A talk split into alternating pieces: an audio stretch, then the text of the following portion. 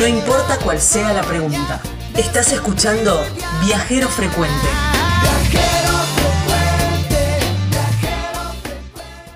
Nos vamos para mm, Entre Ríos, ¿eh? para la provincia de Entre Ríos. Le dicen por ahí eh, la, Venecia de, estos, de estos continentes, porque muchos ríos, muchas lagunas, muchos riachos por ahí, porque está en pleno delta, delta del Paraná en la provincia de Entre Ríos. El, Entre Ríos. El lugar se llama Villa Paranacito y allí nos vamos para hablar con Alejandra Bocio, que es la secretaria de Turismo ¿eh? de, ese lugar tan lindo y tan... Quizás un paisaje muy cercano al nuestro también, porque nosotros también estamos a orillas del Paraná, pero para quienes están en el otro lado, en otros lados, en otros lugares de, mm, la Argentina, eh, bueno, el río Paraná eh, es un atractivo en sí mismo, ¿no? Y todo el, todo el litoral argentino. La tenemos con nosotros a Alejandra. Hola Ale, ¿cómo te va? ¿Cómo les va? Muy bien, Ale. Gracias por la invitación. Muchísimas gracias. Eh, la verdad que es un placer hablar con ustedes. Bueno, muchas gracias, Ale. Bueno, eh, queremos saber un poco de qué viene tus pagos. bueno, les comento que Villa Paranacito está ubicada bien al sur de la provincia de Entre Ríos. Estamos a 170 kilómetros de, Capital Federal. Eh, y bueno, y se los describo brevemente. Eh, tenemos una zona urbana que está a orillas del río Paranacito, que es, eh, bueno, se la, llama, se la llamaba la Venecia entrerriana, la Venecia argentina, por las embarcaciones, las distintas embarcaciones que circulan eh, en nuestro río. Pero nuestro, nuestro Villa Paranacito es en realidad más amplio, abarca 197 mil hectáreas. Mm comienza debajo del segundo puente viniendo desde Buenos Aires, que es eh, la zona del Paraná Guazú, y tenemos la zona del Paraná eh, Bravo, todo eso por delta. Aparte de la zona urbanizada, tenemos eh, un amplio delta, obviamente desbordado de naturaleza y la vida típica del isleño que invita a la tranquilidad y a bajar varios cambios. Así que eso es Villa Pronacito. 100% naturaleza, ¿no? Y naturaleza litoraleña también. Imagino que las actividades deben tener mucho que ver con, con el río, ¿no? Con las actividades eh, acuáticas. Sí, así es. La, digamos, nuestra, nuestro principal atractivo son nuestros ríos y arroyos, porque tenemos una diversidad de, de canales. bueno, contaban nuestros abuelos que se hicieron, algunos se hicieron a pala cuando vinieron los primeros inmigrantes. Eh, es el caso de los canales del Canal B, por ejemplo, Canal Galofré, que fueron, digamos, tienen tanta historia, ¿no? Eh, tiene mucho que ver con nuestros con nuestros eh, primeros habitantes, primeros habitantes, nuestros abuelos, nuestros nuestros inmigrantes. Alejandra, te interrumpo ahí un segundo, te interrumpo ahí un segundo porque me interesa. ¿Por qué se hacían estos estos canales artificiales? En realidad, para, para porque bueno, los, los inmigrantes trajeron la forestación en para, para, digamos, la producción de madera. Era una actividad que tenía mucha importancia. hasta los años 40 hubo muchísimos aserraderos en la zona. Eh, claramente que después, bueno, todo fue cambiando. Eh, y bueno, para sacar la madera, la ah, madera que, bueno, eh, como medio de tacas, esperaban que, creciera el árbol, luego ese árbol brotaba nuevamente y así varios cortes, hasta el día de hoy hay árboles añejos que brotan nuevamente. Eh, entonces para sacar esa madera se hacían canales, eh, se sacaban con embarcaciones que nosotros los llamamos los pontones, hoy en día todavía existen, de hecho el desfile de carrozas se monta sobre pontones Mira. Eh, y bueno, la, la, actividad esa forestadora, digamos, eh, ya no tiene tanto, son pequeños, muy pequeños productores que se quedan, porque claramente, bueno, cambió todo y bueno, hoy en día eh, las personas que tenían esa, esa actividad se están dedicando al, ecoturismo y todo lo demás. Pero básicamente ese fue el, el, tema de, la, de hacer los canales para, aparte para facilitar también la navegación. Claro. Eh, recordemos que bueno que en, esas épocas cuando las islas comenzaron a, ser productivas, eh, todo era por embarcación.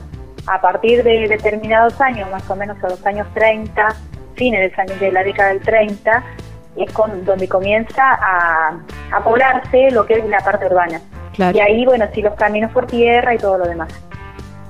Mira vos, qué interesante. todo ahí, me, ¿eh? me- me gustaba saber el, el porqué, el porqué, claro, de, de, de esos canales artificiales. Buenísimo. Bueno, y mm, me, me contabas ahí también, dejaste, dejaste entrever que hay mucha actividad relacionada con el ecoturismo. Sí, sí, sí. Que la idea es, digamos, que la conservación de nuestro de nuestro ecosistema y eh, la belleza que tiene, por ejemplo, ahora está la floración de comenzó la floración de, de la pasionaria o brutuyá. Ay, qué lindo, Eh, tan lindo. En noviembre tenemos el ceibo y la idea es, bueno, nosotros somos en realidad somos conocidos por la pesca deportiva. Ujú. Villa, Claro. Uno dice Villa Paranacito, Claro. pesca. Tal cual. Pero tenemos muchísimo más, tenemos historia, tenemos, eh, digamos, tenemos muchísima naturaleza y por ahí eh, queremos queremos promocionarlo desde ese punto de vista. Estamos armando senderos, estamos en ya en, el otro día fuimos a una capacitación, estamos viendo de conseguir eh, financiamiento y estamos muy avanzados en ese tema porque queremos hacer senderismo, eh, interpretación de, de naturaleza también. Eh, se hacen caminatas, por ejemplo, con, con la identificación de la flora, ya sea la, la- la que usaban para la medicinal, para la ornamentación, qué- cuál es exótica, cuál es nativa. Y se hace muy interesante desde ese punto de vista que por ahí no le habíamos dado la importancia que tiene Claro. eh, y, y nos habíamos abocado solamente a la pesca deportiva. Claro. Pero sí tenemos muchísimos recursos como para, para captar otro, otro tipo de público. Me parece bárbaro que así sea también. ¿no? Sí, claro.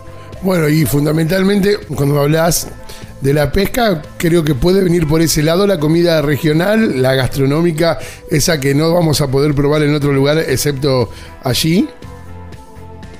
Sí, vos sabés que sí, no solamente eh, el, el pescado, sino que también tenemos la nuez pecan, que Ah, es, es- también Mirá. nos está identificando muchísimo. Eh, digamos que hay árboles, ahora bueno, ahora se, hizo una, se hicieron plantaciones tipo a, más, a otro nivel, el nivel más industrial, por decirlo de alguna forma. Eh, tenemos las plantaciones, plantaciones muy importantes. Eh, pero ¿qué pasa? La, la plantación, estas nuevas son, digamos, eh, aptas para, para cosechar con una máquina. Pero si uno recorre un poquito las islas de árboles añejosos enormes, que nuestro- nuestros antepasados, digamos, lo dejaban crecer, no le daban ese cuidado y esperaban que la nuez cayera, digamos, básicamente, y actualmente siguen haciendo esa recolección manual. Mira qué bueno, súper ecológica también, también. Sí, sí, sí, tal cual. Los árboles son, pero muy añejosos. Han, han sobrevivido a las diferentes crecidas de los diferentes tipos que hemos tenido acá. Y, y bueno, y se hace artesanalmente todavía. Eh, a diferencia de la nueva, digamos, etapa de, de, la- de las plantaciones industriales que ya tienen otro formato. Los árboles son pequeños, se podan, se mantienen. Este, pero sí, cada familia tiene un árbol de nuez pecan eh, y ya todos todos ya tenemos la costumbre de, de acercarnos al árbol para juntar esas nueces. Así que bueno, además hay una cooperativa de productores chiquita que hace el envasado, el envasado comercial y bueno, este, así que además del pescado tenemos, nos identifica la nuez pecan. Mira vos, que eh, no, no sabía que la nuez pecan se, se producía y pensé que era el- de zonas más eh, secas. No, no, no. Acá, acá la verdad que, que creo que en el delta bonaerense también. No, no quiero meter info así nomás, pero, pero acá la verdad que, que una, una adaptación al suelo increíble. Mira vos. Yo por eso solo compro ya, te digo. Son tan ricas. Eh, ni hablar. Y me pregunto, ¿no? Esto que vos hablabas de, de- de- recoger la, mm, las nueces en el piso y hay, hay actividades también relacionadas, viste, como en Mendoza por ahí te, te invitan a hacer el, todo el, el tema de la cosecha. ¿También hay esas actividades ahí en las, en las chacras de, de Villa Paranacito? Mira, justamente yo hace muy poquito que estoy en la dirección, de, en, la, en la Secretaría de Turismo. Ajá. Eh, justo más o menos por ahí en el invierno, ahí fui y tomé la, la, la secretaría. Y, y la verdad es que, es que es como que estoy viendo que esas cosas no nosotros las naturalizamos tanto que por ahí no, no las estamos aprovechando. Claro. Eh, por lo tanto, ahora ya el INTA me dio el ok, formamos un grupo de turismo rural y ecoturismo, como para entre todos, digamos, este, fortalecer esas cosas que Ay, qué tenemos, que bueno, por me ahí encanta. naturalizamos, pero no, no le damos la importancia Claro. que se tiene, ¿verdad? Este, pero justamente la idea es eh, o sea, nosotros vemos un cavalote y para nosotros es tan natural y sin embargo cuando cuando te, te plantás y te explicás la función del camalote Claro. y todo lo demás, vos decís, wow, ¿entendés? Sí. Y por ahí la población nuestra lo que tiene es no, no tiene todavía la conciencia del potencial, Claro. del potencial que, que, que se tiene. Ya te digo, muchísimos años, más de 20 años solamente con la pesca deportiva. Eh, y por ahí este gran cambio de, de- de- de- de vender nuestra naturaleza, de ofrecer espacios con, con, digamos, con aire puro, con, con abundante naturaleza, eh, lo estamos trabajando. Yo soy, bueno, soy técnica en turismo y por ahí eh, tengo esa parte, digamos, de decir, bueno, sí, y, y por suerte se me han se me han sumado un montón de gente que tiene, sí, que tiene, por decirte, un campo para hacer cabalgatas, que tiene cabañas Qué en bueno. una reserva, Qué una bueno. reserva de una empresa. Eh, estoy apuntando mucho al turismo astronómico, la observación de estrellas. Claro, bueno, cielo súper limpio. Cómo, Claro, cómo sí, hacemos sí. alguna con- algún convenio con alguna universidad como para capacitarnos y todo lo demás. Somos literalmente un, un destino en pleno desarrollo. Perfecto, Así bueno. que, Hay que este, visitarlo entonces. Bueno, me contabas Sí, eh, sí, fuera sí. de aire que tienen agenda para, para ya, muy pronto. Sí, el 31 de octubre, bueno, celebramos el Día del Isleño eh, y coincide con la fiesta patronal Nuestra Señora de las Islas. Así que bueno, eh, nosotros le damos mucho apoyo a, a la fiesta patronal porque se hace un- en realidad se acompaña la imagen de Nuestra Señora, eh, digamos con embarcaciones, se hace una travesía Qué náutica lindo. y bueno, después lo, lo que es la misa y lo demás se hace en la vía pública, a orillas del río. Eh, este año, bueno, se va a hacer la misa cantada, que para darle otra connotación, y la verdad que va, va a tener, eh, más allá de, de- de- de lo religioso, eh, lo, lo, digamos, lo novedoso. Aparte, bueno, Nuestra Señora de las Islas es una imagen de tallada en madera, yo siempre apunto a lo religioso y a lo artístico, digamos Claro. traída de Italia, Mirá. tallada a mano. Ah, mirá. Eh, así que bueno, tiene nuestra capilla tiene forma de barco. Eh, así que bueno, tenemos el Día del Isleño para celebrar y la fiesta patronal. Eh, una semanita después tenemos el desfile de... En, en realidad tenemos la fiesta de carrozas este año. Porque por una cuestión de la pandemia no se pudieron construir las carrozas, las típicas carrozas. Nosotros tenemos la fiesta provincial de carrozas náuticas. Todo hace la primera eso. semana de, de noviembre. El año pasado se hizo una edición virtual con recuerdos y todo lo demás. Y este año, porque bueno, no hubo tiempo, porque las, las carrozas se construyen en un Sí. balcón, luego se Claro. montan en el río, lleva bastante tiempo. Eh, se va a hacer, bueno, en una parte artística, los, los estudiantes eh, van a participar con un concurso de pintura y concurso de bandas y, y, bueno, números artísticos. También se les va a dar premio, pero bueno, va a ser una, nuestras carrozas no van a estar este año. Muchísimos turistas están esperando siempre eh, el desfile de carrozas, pero bueno, este año lamentablemente no, no va a estar.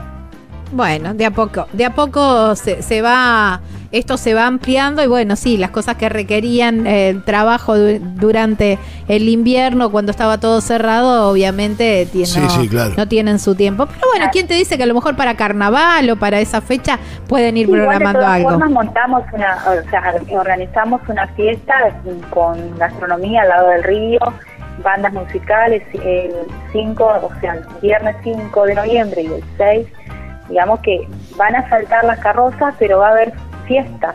de otra- Está de bueno, forma. Buenísimo. quien quiera Eso es lo que importa también, ¿no? Y es lo que la gente quiere, todos queremos, va. Claro, sí. Exacto. Ahí Así está. bueno. Bueno, me encantó, estimada. Tienen la última para tengo, tengo la última pregunta para hacerte, Alejandra, y es relacionada a tu lugar, a tu, a tu ciudad, a tu, a tu zona, a tu región. ¿Cuál es ese rinconcito que a lo mejor no está en promoción, no es lo más visto, no es la foto que está en las redes sociales, pero ese, es ese lugarcito que vos elegís quizás para ir a tomarte unos mates, para degustar unas galletas entrerrianas que son tan ricas, o para contemplar, sentarte a leer un libro, bueno, o, lo que tengas ganas de hacer. El punto que, que, se me viene a la mente, nosotros tenemos la playita, la playita municipal, en pleno centro, en pleno centro urbano. Eh, está la Plaza San Martín y bajar la escalera y está la playa. La playa en este momento da una impresión de paz, una tranquilidad y bueno, sentarse ahí a, a tomar mate es como obligatorio. Ah, qué bueno. Ah, Así qué que bueno.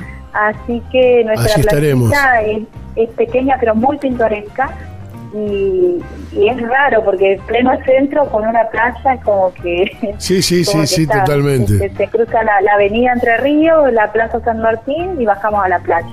Bueno, me Y encantó. la tranquilidad y todo cerca, digamos, así que Hermoso. la verdad que, que para escaparse un día y decir, bueno, paso el día solamente acá, está la playa, la playita municipal. Eh, qué lindo. Bueno, la verdad que estamos muy felices, Ale, que nos hayas podido atender. Bueno, igualmente, yo la verdad que les agradezco muchísimo que me hayan invitado a, a contar qué es Villa Tronacito. Claro que sí, un abrazo gigante. Bueno, un abrazo, un abrazo. Abrazo enorme. Pronto estaremos por allí, ¿eh? sin lugar a dudas. Sí, muy lindo, muy lindo. ¿Con todo. quién hablábamos, Gaby? Hablábamos con Alejandra Bocio, que es secretaria de Turismo de Villa Paranacito en la provincia de Entre Ríos. Estás escuchando Viajero Frecuente. Encontranos en Facebook como Viajero Frecuente Radio, en Twitter arroba Viajero Radio, en Instagram Viajero Frecuente Radio. Vamos a viajar, si no es ahora, ¿cuándo? ¿Cuándo?